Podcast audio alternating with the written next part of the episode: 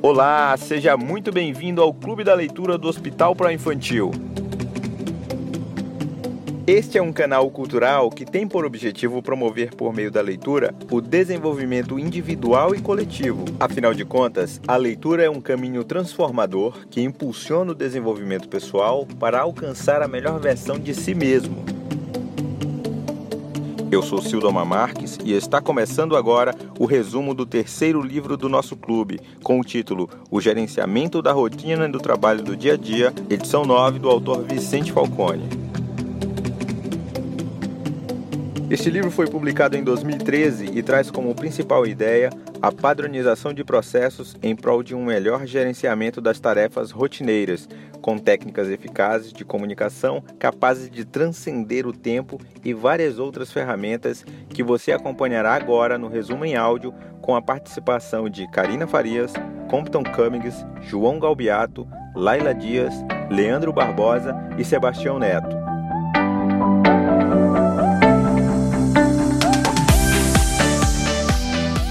João Galbiato traz o primeiro capítulo onde Falcone fala sobre a estrutura organizacional de uma empresa, hierarquia, cargos e funções, com o título Entenda o seu trabalho.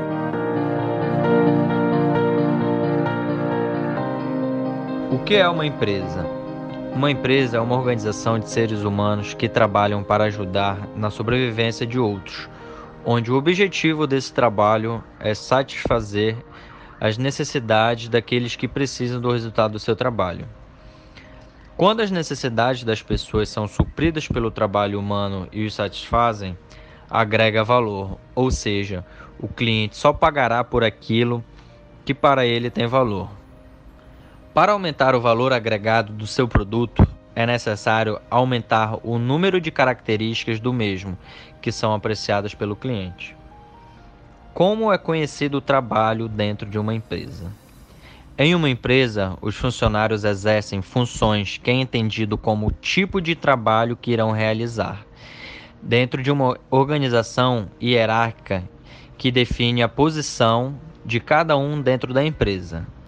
Em empresas, as pessoas trabalham em quatro tipos de funções: operação, supervisão, gerenciamento e direção. Dentre estas funções, existem duas categorias: funções operacionais e funções gerenciais, mostrado na figura do meu resumo escrito. Em uma empresa, uma pessoa pode ter um cargo e exercer inúmeras funções, e também várias pessoas em cargos diferentes também podem exercer a mesma função. A hierarquia de uma empresa deve mudar de forma constantemente ao longo da vida para se adaptar a fatores internos e externos, porém as funções permanecem estáveis. Alguns fatores que podem e devem mudar a organização hierárquica de uma empresa são crescimento dos seus empregados por meio de uma educação e treinamento, modificações do mercado, mudanças mercadológicas, influência da tecnologia da informação, influência da cultura local, influência das pessoas. Funções nunca se alteram e sempre serão as mesmas. O que pode acontecer é variar o tempo gasto em cada função, mas todas sempre existirão. Qual o tipo de trabalho em cada função? O tipo de trabalho em cada função está sendo explicado melhor na tabela em que coloquei meu resumo.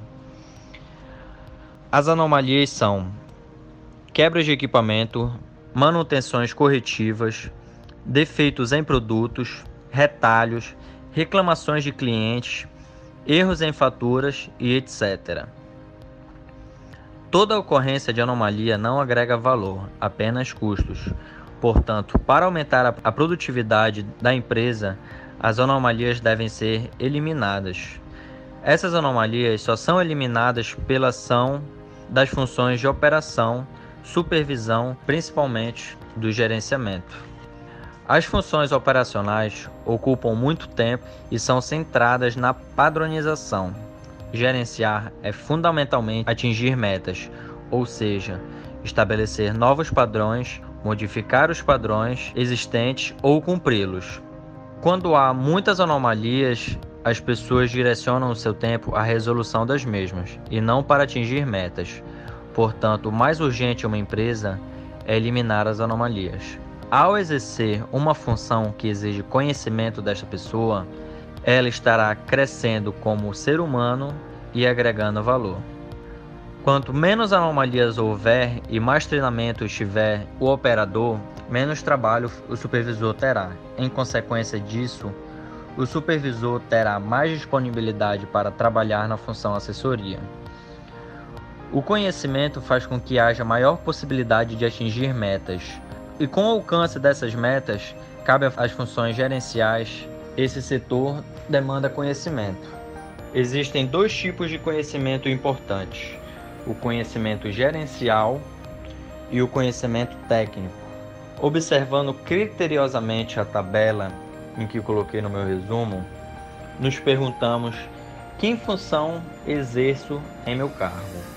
Com base na tabela, veremos muitos chefes que não exercem as funções gerenciais, como também existem diretores, gerentes e supervisores que não realizam a supervisão. O pior são os operadores não exercerem bem a sua função por falta de padronização e treinamentos de trabalho.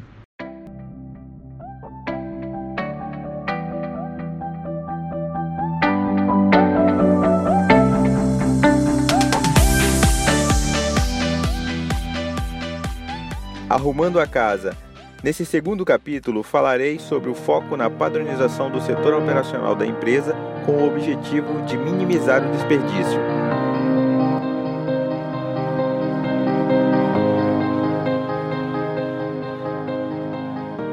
Neste capítulo, o autor instrui como organizar os processos e gerenciar de forma eficiente a rotina de trabalho, enfatizando que para garantir a casa arrumada, se deve fundamentalmente fazer com que o operacional seja o melhor dos melhores, garantindo assim a redução das anomalias.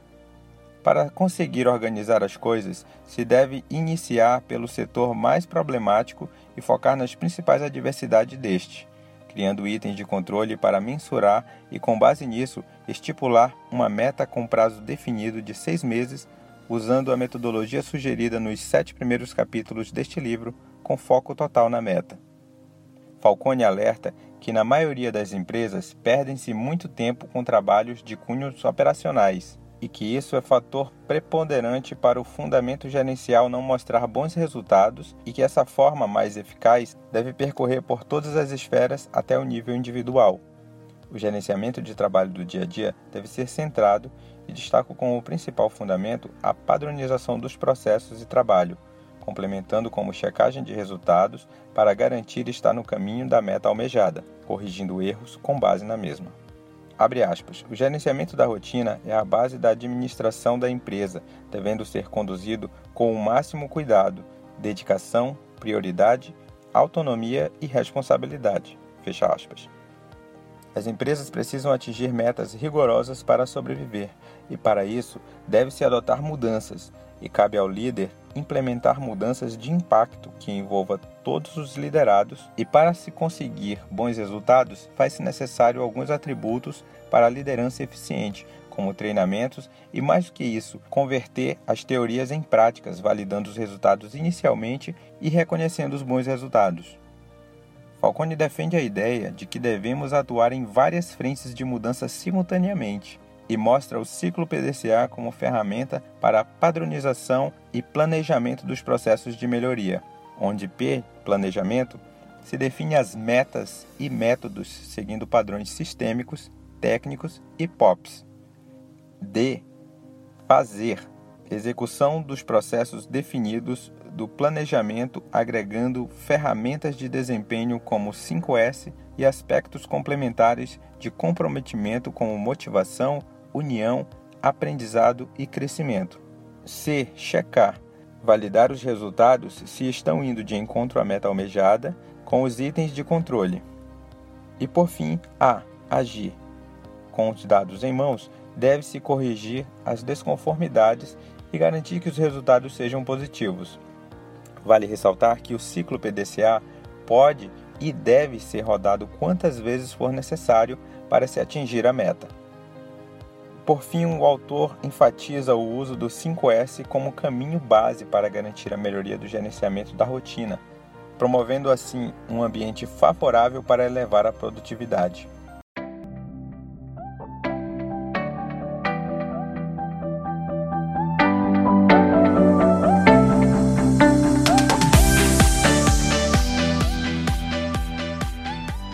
No terceiro capítulo, Sebastião Neto fala sobre como gerenciar melhor os resultados.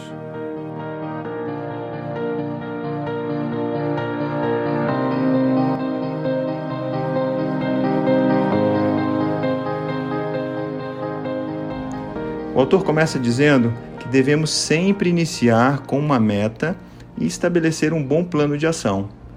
A função principal de um gerente é atingir metas então, qual é o segredo para ser um bom gerente? O segredo do bom gerenciamento está em saber estabelecer um bom plano de ação para toda meta de melhoria que se queira atingir. O segredo do gerenciamento está na observação da seguinte sequência durante o processo de planejamento. Número 1. Um, estabeleça com clareza onde você quer chegar. Meta, fim, resultado, efeito. Um bom começo é estabelecer uma meta com os princípios SMART. S de específico, M de mensurável, A de atingível e R de relevante, T de tempo. Tentar produzir uma meta contendo todos os atributos SMART. Número 2. Levante informações sobre o tema em questão. Número 3. Verifique as causas que o estão impedindo de chegar lá. Análise. Número 4. Propõe ações ou contramedidas contra cada causa importante isto é, o plano. O passo a passo acima é válido para qualquer nível gerencial, inclusive diretores. Gerente tem que saber planejar. Toda meta de melhoria gera um bom plano, e se o plano de ação é bom, a meta de melhoria é atingida. Se o plano de ação é bom, mas não é executado, obviamente a meta não é atingida. O método proposto pelo autor nada mais é que usar a ferramenta PDCA para organizar toda a estrutura de como procedermos para atingir as metas de melhoria para um caso específico. PDCA método de gestão utilizado para controle e melhoria contínua de processos. O acrônimo PDCA significa P de plan, planejar, definir metas, levantar informações e produzir o plano de ação. D de do, fazer, executar, o plano de ação. C de check, checar, verificar se o plano de ação deu resultado. E A de act, agir se o plano de ação deu certo, deve padronizar e treinar operadores. O autor nos dá também mais uma ferramenta para organizar cada ação composto no nosso plano de ação, que é o 5W2H. 5W2H, ferramenta que produz um checklist administrativo para organizar e metrificar as ações de um plano de ação. O acrônimo 5W2H significa são 5 Ws, W de what, que faremos, W de who, quem fará tal medida, W de when, quando será feito tal medida, W de where, onde será feito tal medida, W de why, por que é preciso fazer tal medida? H de how, como será feito? H de how much, quanto custará tal medida? É sempre bom lembrar que o plano de ação deverá fazê-lo chegar à meta. Se isso acontecer, significa que você tinha um bom plano. Se você não conseguiu atingir sua meta, é sinal de que o plano foi insuficiente, o conhecimento barra informação utilizado para montar o plano foi insuficiente, ou a, implementação e engajamento do plano de ação pode não ter sido absorvido adequadamente por toda a equipe que iria implementá-lo.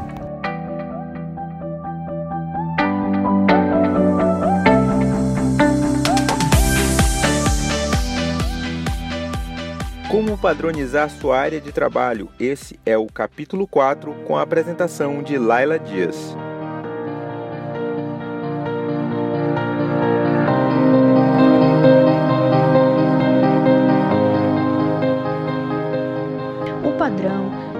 Instrumento básico do gerenciamento da rotina do trabalho do dia a dia.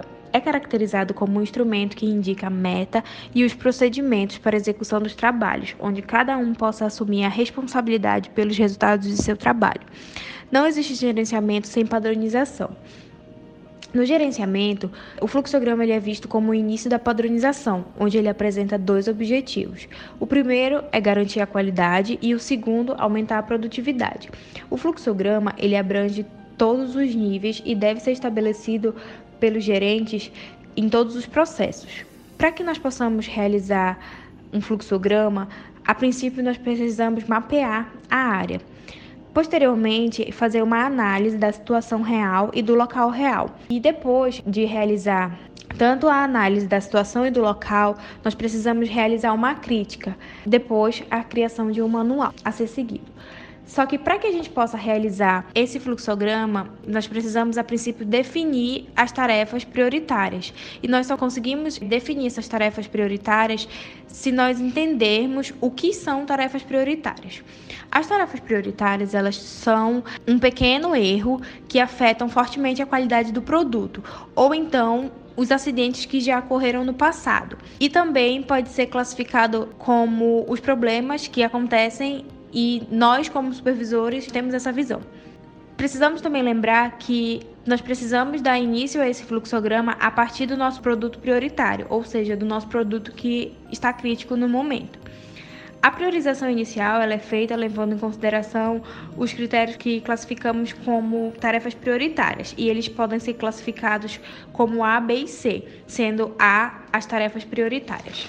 E para que também nós possamos dar sequência a esse fluxograma, nós precisamos analisar a ordem da padronização, onde no primeiro item nós colocamos as tarefas prioritárias, ou seja, é a que foi classificada como A, e depois aquelas que trabalham mais pessoas. E por último, a restante numa ordem decrescente, ou seja, do maior para o menor, conforme a sua prioridade. Essa padronização deve ser feita nessa primeira fase apenas das tarefas classificadas como prioritárias, as que denominamos como A. Ou então, nós podemos incluir uma outra B no qual trabalhem muitas pessoas. Além do fluxograma, existem também os procedimentos operacionais padrões, onde existem uma série de itens que nós precisamos analisar para que, por fim, a gente consiga chegar a um resultado considerado como certo. Dentre eles, analisar como cada operador está executando a tarefa, fazer uma análise da discrepância, definir um fluxo certo, certificar de que todos estão executando e conduzindo as mesmas tarefas de maneira correta e da mesma maneira, realizar um esboço, definição do que é um passo crítico, do que realmente é importante e disponibilizar de forma ilustrativa esse procedimento operacional padrão. Devemos lembrar também que a padronização ela só é necessário padronizar aquilo que realmente é relevante e o que é realmente importante, para que nós possamos garantir um resultado final desejado.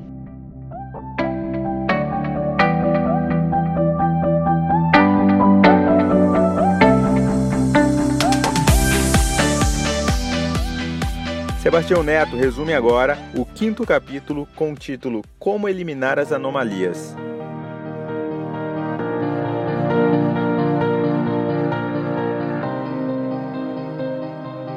Primeiro, faça planos de ação e aprofunde a padronização em sua área. Depois, inicie as eliminações das anomalias. Qualquer desvio das condições normais de operação é uma anomalia e exige uma ação corretiva. Este capítulo trata do papel de cada um na tomada das, de ações corretivas para eliminação definitiva das anomalias. Comece sempre pelo produto crítico, aquele com alto refúgio, com grandes reclamações de clientes. O conhecimento das funções desempenhadas por cada um dentro da sua gerência é muito importante. A definição das funções é fundamental para o entendimento do trabalho de cada um. Comece a mostrar à sua equipe, por meio do treinamento no trabalho, as funções de cada um e o que deve ser feito para que a equipe possa trabalhar de forma mais harmoniosa e eficaz. Preparando os operadores.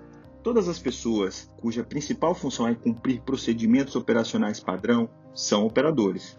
Mais de 90% das pessoas de uma empresa são operadores, porque consomem a maioria do seu tempo na função operação. É por essa razão que a padronização é importante. O treinamento dos operadores, bem como de todas as pessoas quando exercem a função operação, é baseada em padronização.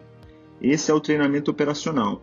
Quando tudo vai bem, cabe ao operador cumprir os procedimentos operacionais padrão para sua própria segurança e bem-estar, para a satisfação dos seus clientes e garantia da sobrevivência da empresa. Preparando seus supervisores. O supervisor tem três papéis em seu trabalho: verificar o cumprimento dos procedimentos operacionais padrão e treinar os operadores, conduzir o tratamento de anomalias, ajudar o gerente a resolver os problemas da gerência, atuando nesse caso na função assessoria. Como deve trabalhar o supervisor? O supervisor deve verificar se os operadores estão trabalhando de acordo com os procedimentos. Em uma situação anormal, exige ação corretiva, que deve ser tratada seguindo o fluxograma funcional do processo de tratamento das anomalias dentro da gerência. A primeira coisa a ser feita pelo supervisor é remover o sintoma e verificar o cumprimento do procedimento operacional padrão. No entanto, no caso de não cumprimento do procedimento operacional padrão, a remoção do sintoma fará com que o padrão volte a ser cumprido. Porém, o fato de o padrão não ter sido cumprido é por si só uma anomalia cuja causa precisa ser encontrada e eliminada. Preparando os gerentes. O gerente deve guardar seu tempo para três ações básicas: 1. Um, treinar seus colaboradores imediato. Quanto mais competente forem seus colaboradores, mais tempo você terá e maiores serão suas chances para bater suas metas. 2. Atuar nas anomalias como relatadas nos relatórios de anomalia em base diária e semestral, buscando a solução das anomalias crônicas de forma definitiva e por meio do PDCA, método de solução de problemas. 3. Atuar junto com suas chefias, planejando o futuro e conduzindo as melhorias em suas áreas e atingindo metas. Então, como o gerente deve trabalhar? Treinar seu colaborador imediato. Esse treinamento é conduzido no trabalho ensinando no ato aquilo que ele não sabe. O principal treinamento do supervisor é aquele conduzido para capacitá-lo a desempenhar sua função, treinar operadores conduzir as ações necessárias para se atingir as metas colocadas por você e pela sua chefia. Analisa previamente os, os resultados ruins seus itens, seus itens de controle para viabilizar um bom desdobramento das diretrizes da alta direção. Cria ambiente para o relato de anomalias, prestigia quem relata anomalias. Atua diariamente analisando e reforçando as medidas propostas no relatório de anomalias. Analisa periodicamente os relatórios de anomalia no seu conjunto, fazendo uma análise de Pareto para identificar as anomalias crônicas prioritárias. Lidera grupos de pessoas, supervisores e staff de sua própria gerência para a solução definitiva dessas anomalias crônicas utilizando o método PDCA.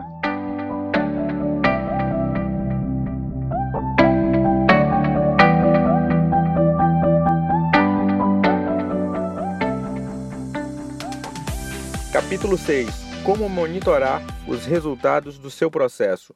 Para resumir esse capítulo, contaremos com a participação de Leandro Barbosa.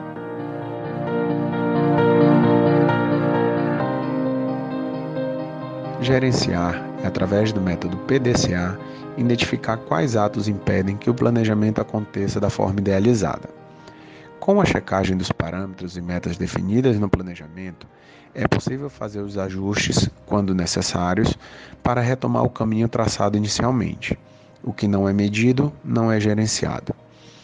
O gerenciamento pode ser feito buscando a melhora de resultados ou conduzido para manter os resultados que já são considerados bons pela organização. Todo gerenciamento parte do acompanhamento e anotações das referidas atividades e os resultados que elas geram.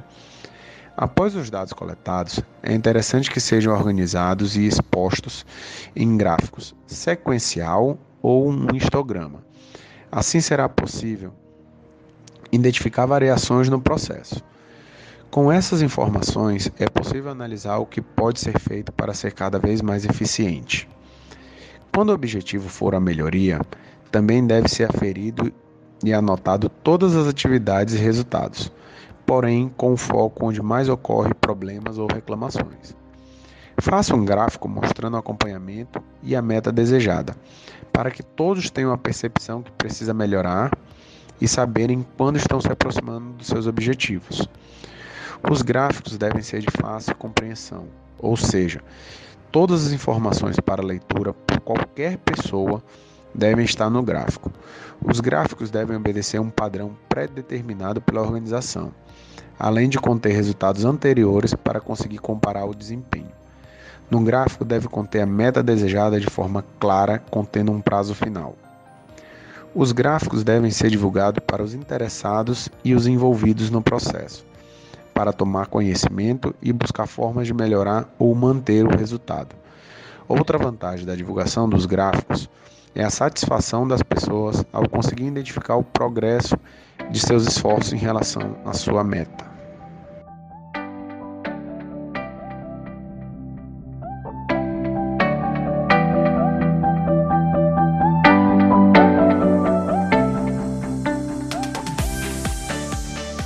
No capítulo 7, Compton Cummings apresentará o resumo com o título Gerenciar para manter os seus resultados.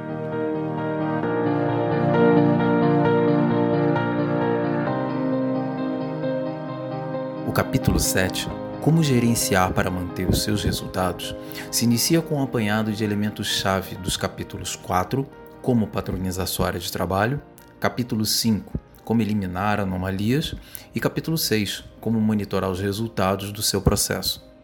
Deles foram extraídos os fatores básicos para estabelecer um bom gerenciamento que objetiva a manutenção dos resultados. São eles: 1. Um, padronizar todas as tarefas prioritárias. 2. Estabelecer um tratamento das anomalias. E 3.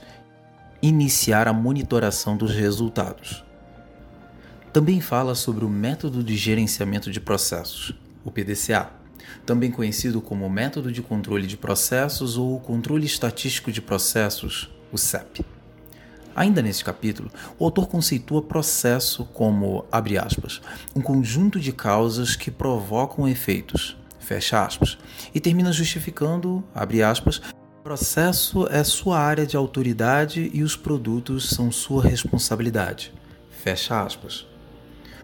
O autor fala também sobre os componentes de um processo, as matérias-primas, os equipamentos de produção, os instrumentos de medição, as pessoas, os procedimentos e as condições ambientais locais.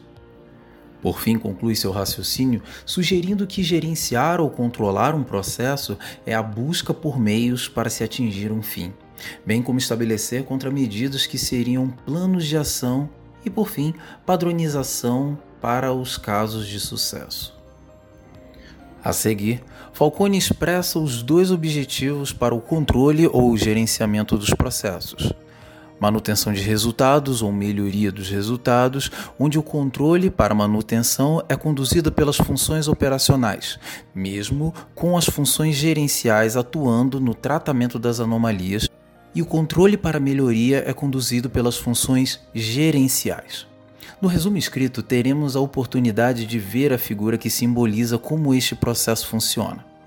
Na terceira fase desse livro, intitulada Ajustando a Máquina, o autor falará sobre as ferramentas para o gerenciamento. Nos tópicos de reflexão desse grupo, o autor sugere que o, haja uma observação dos tópicos, é, os tipos de controle, os métodos de controle, a correlação entre as tabelas que são apresentadas no resumo escrito e a diferença entre meta padrão e meta de melhoria. O autor também sugere a discussão dos fatores básicos para que se possa manter um processo estável e relacionar estes fatores básicos com as figuras que também estão, fazem parte desse anexo. Por fim, o autor também sugere uma discussão profunda sobre ações corretivas que são expostas nas figuras e análise de até que ponto cada um conduz ações corretivas em sua área.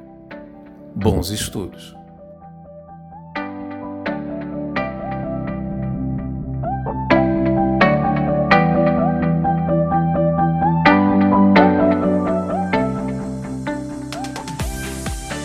Aperfeiçoar o monitoramento dos resultados dos seus processos.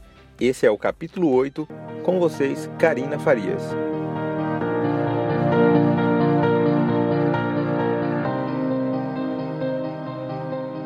Segundo o autor, o processo deve estar sendo monitorado e gerenciado para que não esteja disperso. O objetivo do gerenciamento é ter em mente que o maior foco é ter satisfação para todas as pessoas, isto é, ter uma qualidade total. Essa qualidade total pode ser alcançada harmonizando os interesses de todos, que são essas pessoas: 1. Um, clientes, 2. acionistas, 3. empregados e 4 vizinhos. Mesmo em busca de satisfazer a todos, é preciso enfatizar que não se pode buscar a satisfação dos clientes sacrificando das outras pessoas.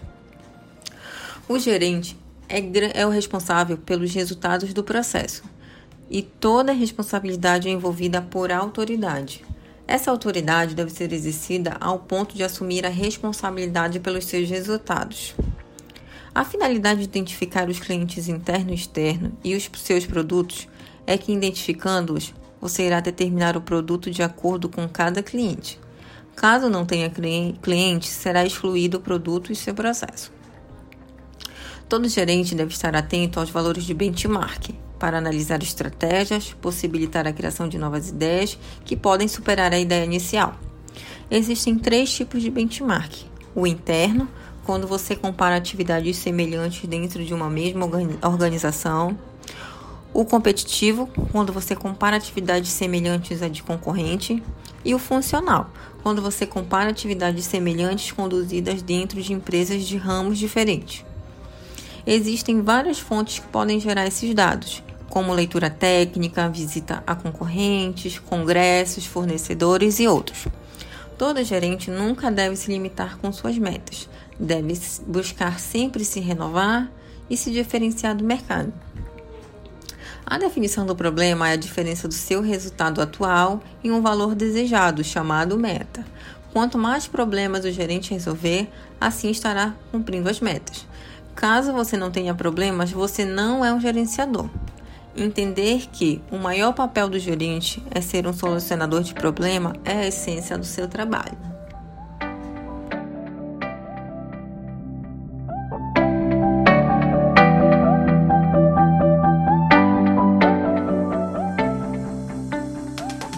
Leandro Barbosa apresenta agora o nono capítulo com o título Prática do Método de Gerenciamento PDCA de Melhoria.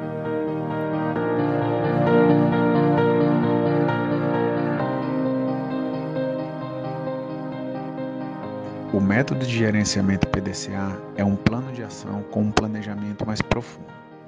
Nele definimos metas a alcançar e a nossa situação atual Porém, é aconselhável que comece o gerenciamento PDCA pelos problemas mais fáceis para introduzir a sistemática à sua equipe.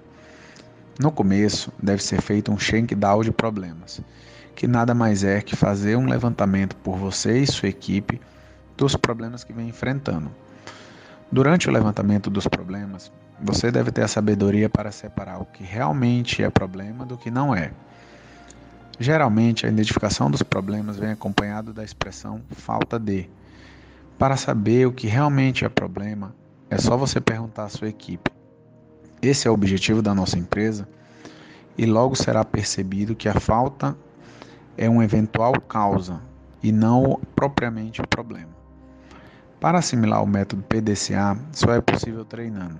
Ou seja, pegue um problema listado que seja considerado fácil de resolução no máximo 90 dias. Nessa etapa, o objetivo não é somente a resolução do problema, mas sim o aprendizado do método. O ideal é que seja repetido o método novamente com um problema de fácil resolução antes de ir para o mais complexo. A ideia de fazer o gerenciamento pelo método PDCA é intensificar o planejamento. Quanto melhor for o planejamento, mais próximo de suas metas você chegará. Para cada meta, deve montar um plano de ação baseados em fatos, dados, informações e conhecimento. Isso é fundamental no método PDCA, pois ele busca analisar os processos a serem executados da melhor forma.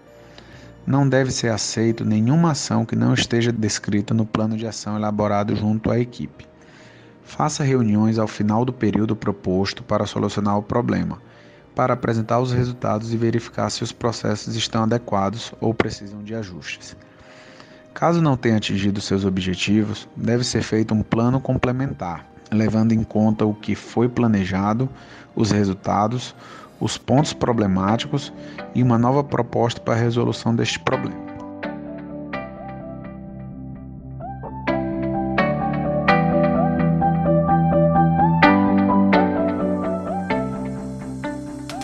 Compton Cummings resume o capítulo 10 com o título Como aperfeiçoar o gerenciamento dos seus processos para manter os resultados.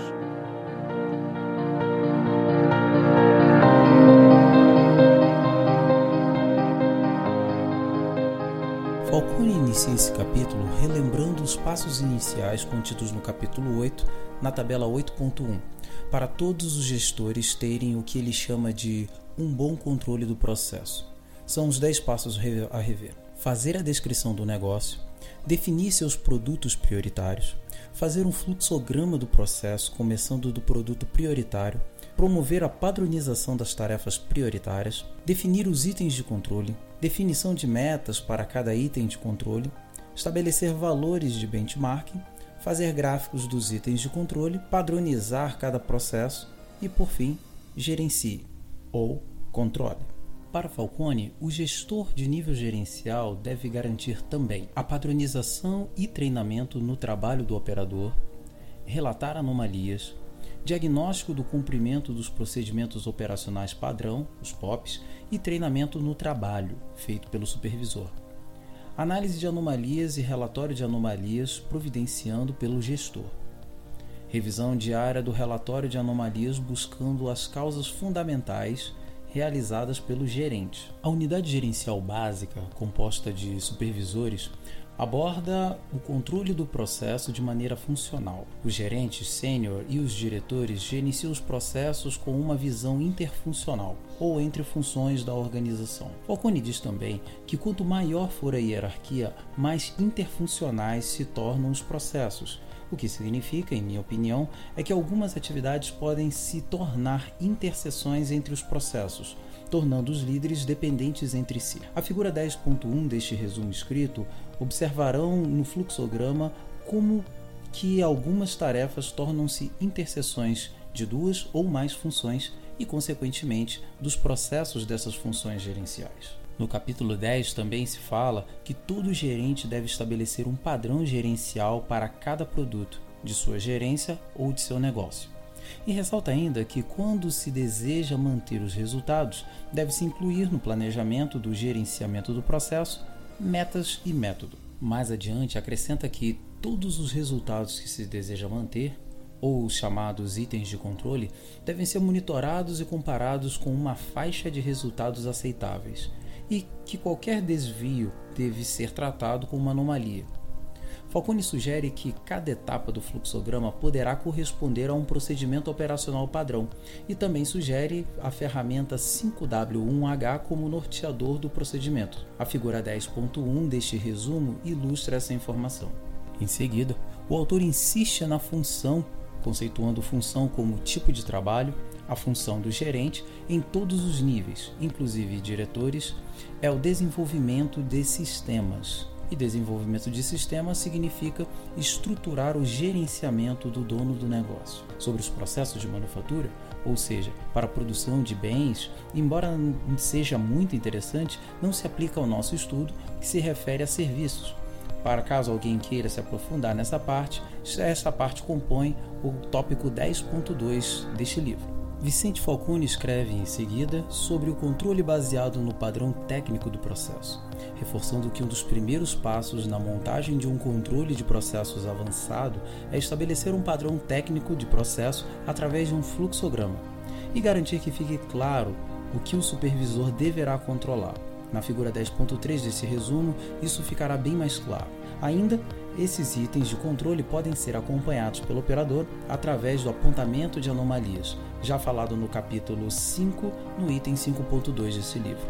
Dessa forma, garante-se que o supervisor exerça o controle buscando a causa da anomalia e atue sobre ela. Ao final, ilustrado na figura 10.5 deste resumo, o autor fala sobre o controle do processo avançado. Usando as ferramentas diagrama de causa e efeito para o desenho do processo e as cartas de controle como o avaliador das causas, o fluxo resumido segue da seguinte forma: relato de anomalias feitas pelo operador usando os cinco sentidos, visão, audição, tato, olfato e paladar, remoção do sintoma feito pelo operador e pelo supervisor, análise da anomalia feito pelo supervisor e daí pode acontecer a contramedida sobre a causa imediata, o que vai levar de volta ao início do processo, ou então o relato de anomalias que é feito pelo próprio supervisor.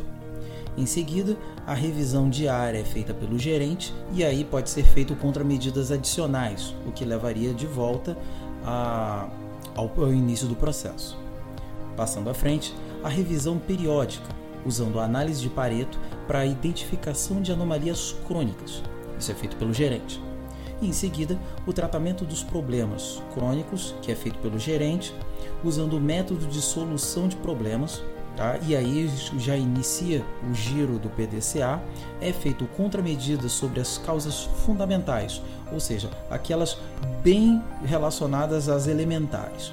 E aí volta-se ao início do processo para que se siga adiante. Em seguida, o relatório semestral da situação atual para ver se as anomalias ainda continuam ou as causas raízes continuam é, alfinetando o processo e, por fim, o estudo dos relatórios da situação atual, onde é colocado as diretrizes anuais de redução de anomalias baseado no histórico do ano anterior.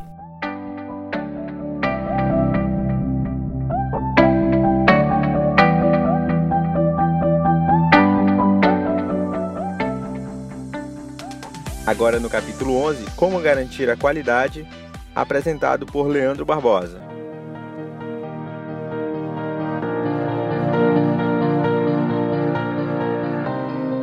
Garantir a qualidade é uma função que envolve a empresa e seus fornecedores. Os fornecedores garantindo a qualidade do produto comprado e a empresa através de seus colaboradores.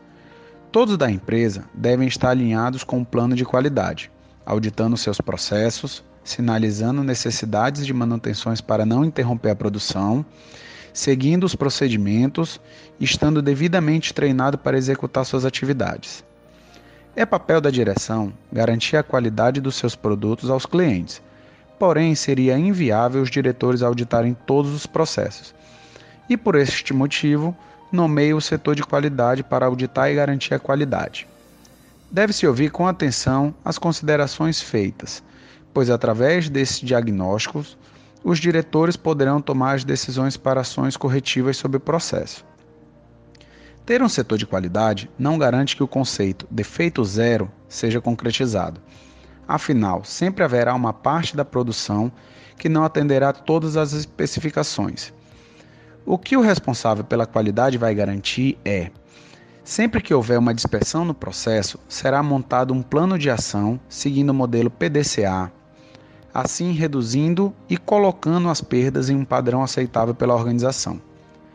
Todos os processos envolvem pessoas, e pessoas estão sujeitas a erros por cansaço, esquecimento ou distrações.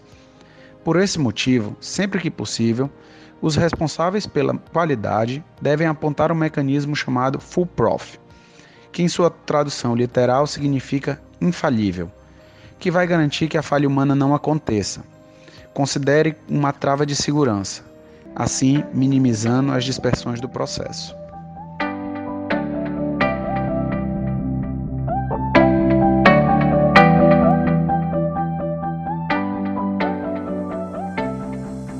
Falo agora como gerenciar para melhorar os seus resultados e alinhar as suas metas com as metas da empresa.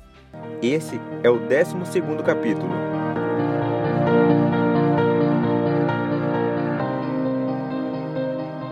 Quem não tem meta é tudo, menos gerente, afirma Falcone ao abordar que para gerenciar algo devemos ter um plano de ação.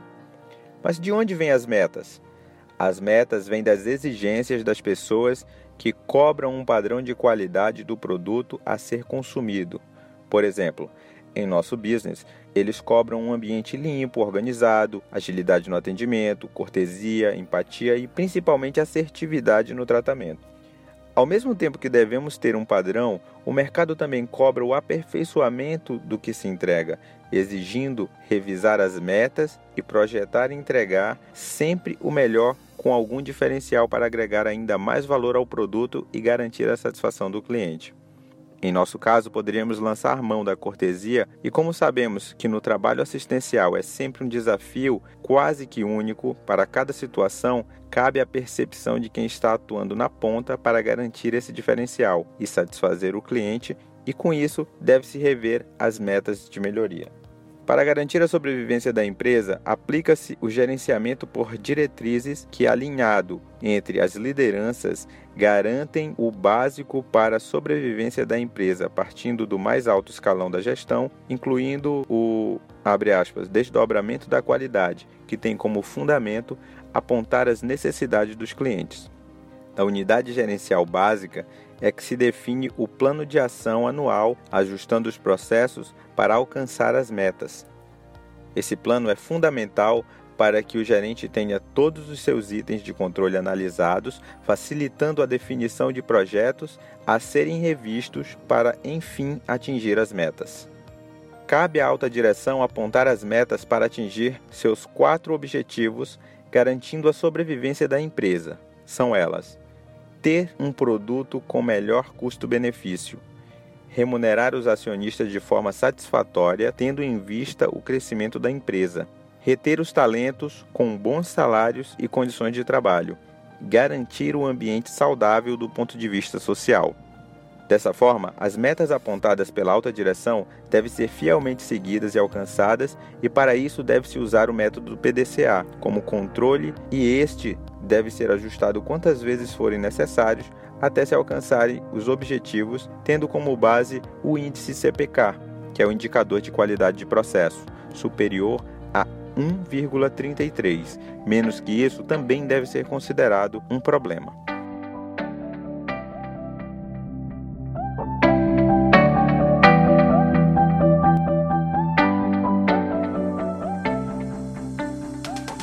Título Como utilizar melhor o seu potencial humano, Karina Farias apresenta o resumo.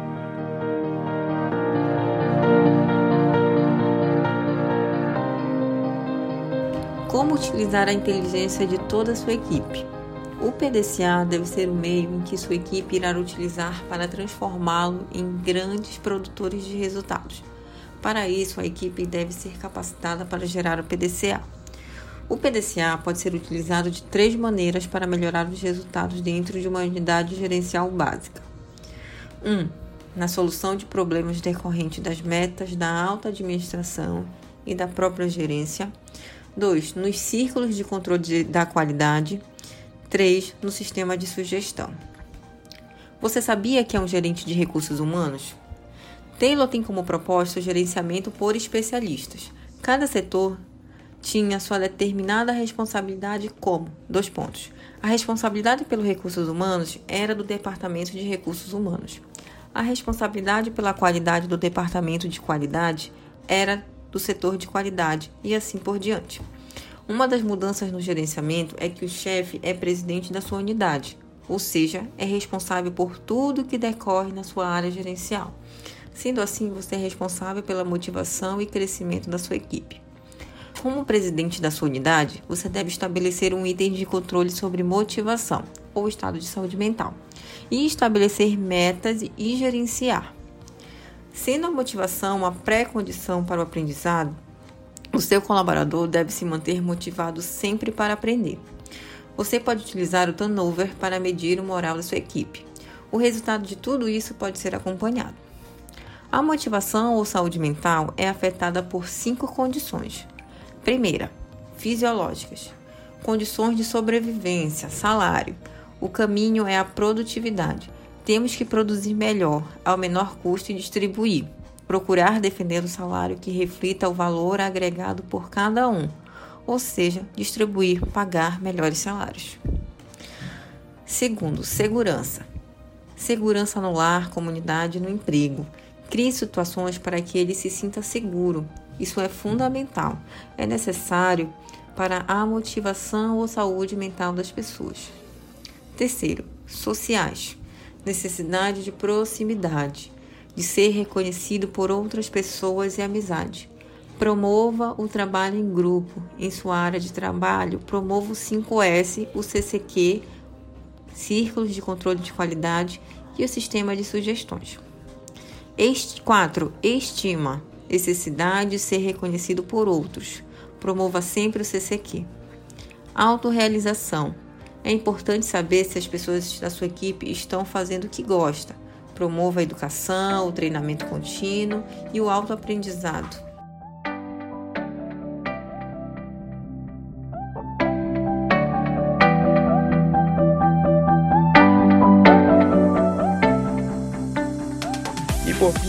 Último capítulo do livro Gerenciamento da Rotina do Trabalho do Dia a Dia de Vicente Falcone. Laila Dias apresenta o resumo com o título Caminhando para o Futuro.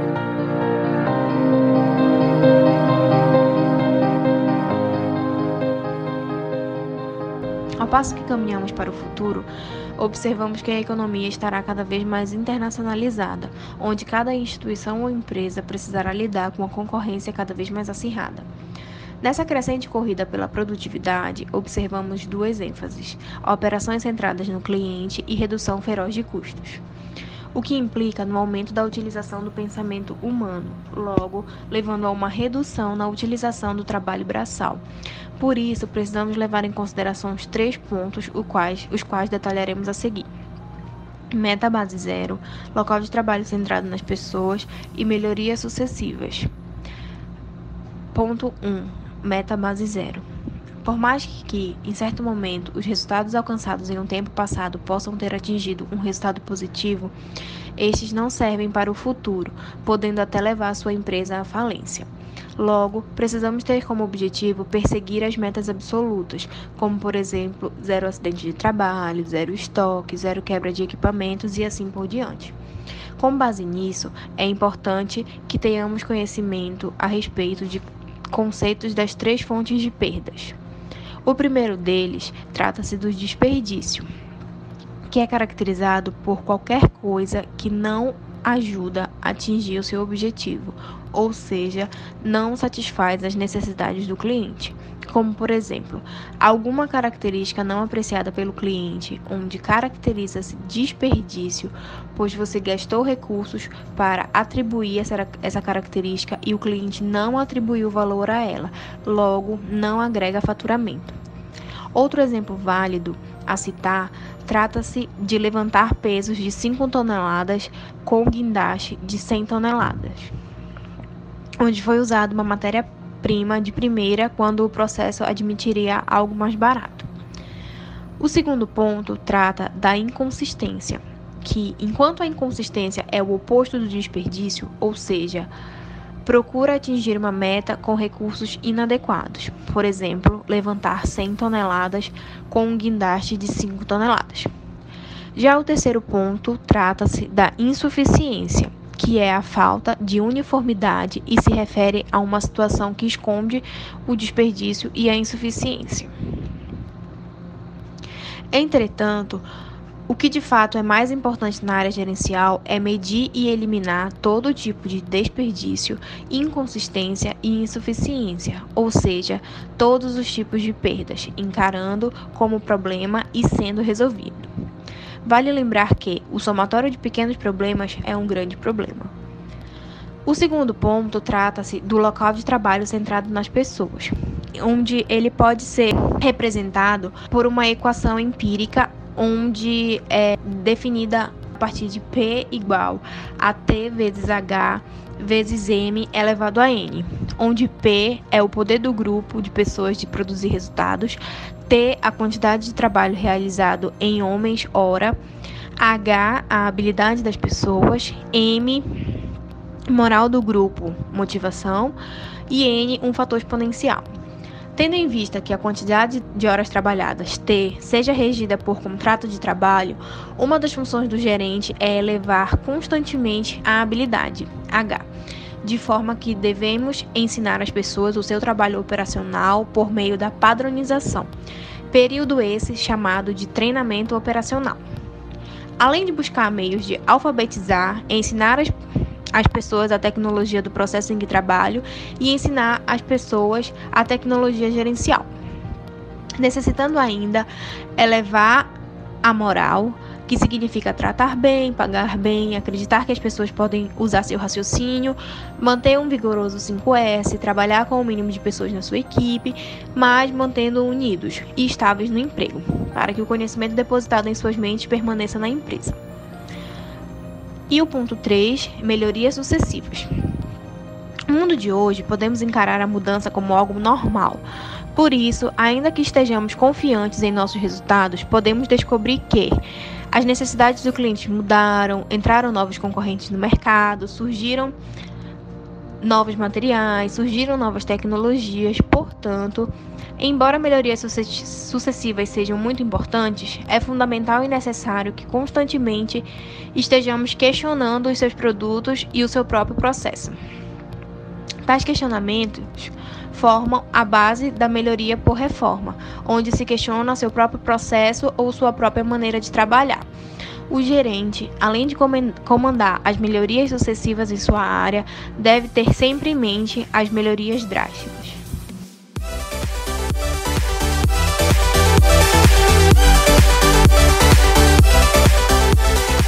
E assim chegamos ao final do resumo de mais um livro. E como vimos, esse livro foi bastante técnico, com muitas ferramentas aplicáveis em qualquer área que se atue com práticas eficazes de gerenciamento. Até a próxima, com mais um livro e muito mais conteúdo.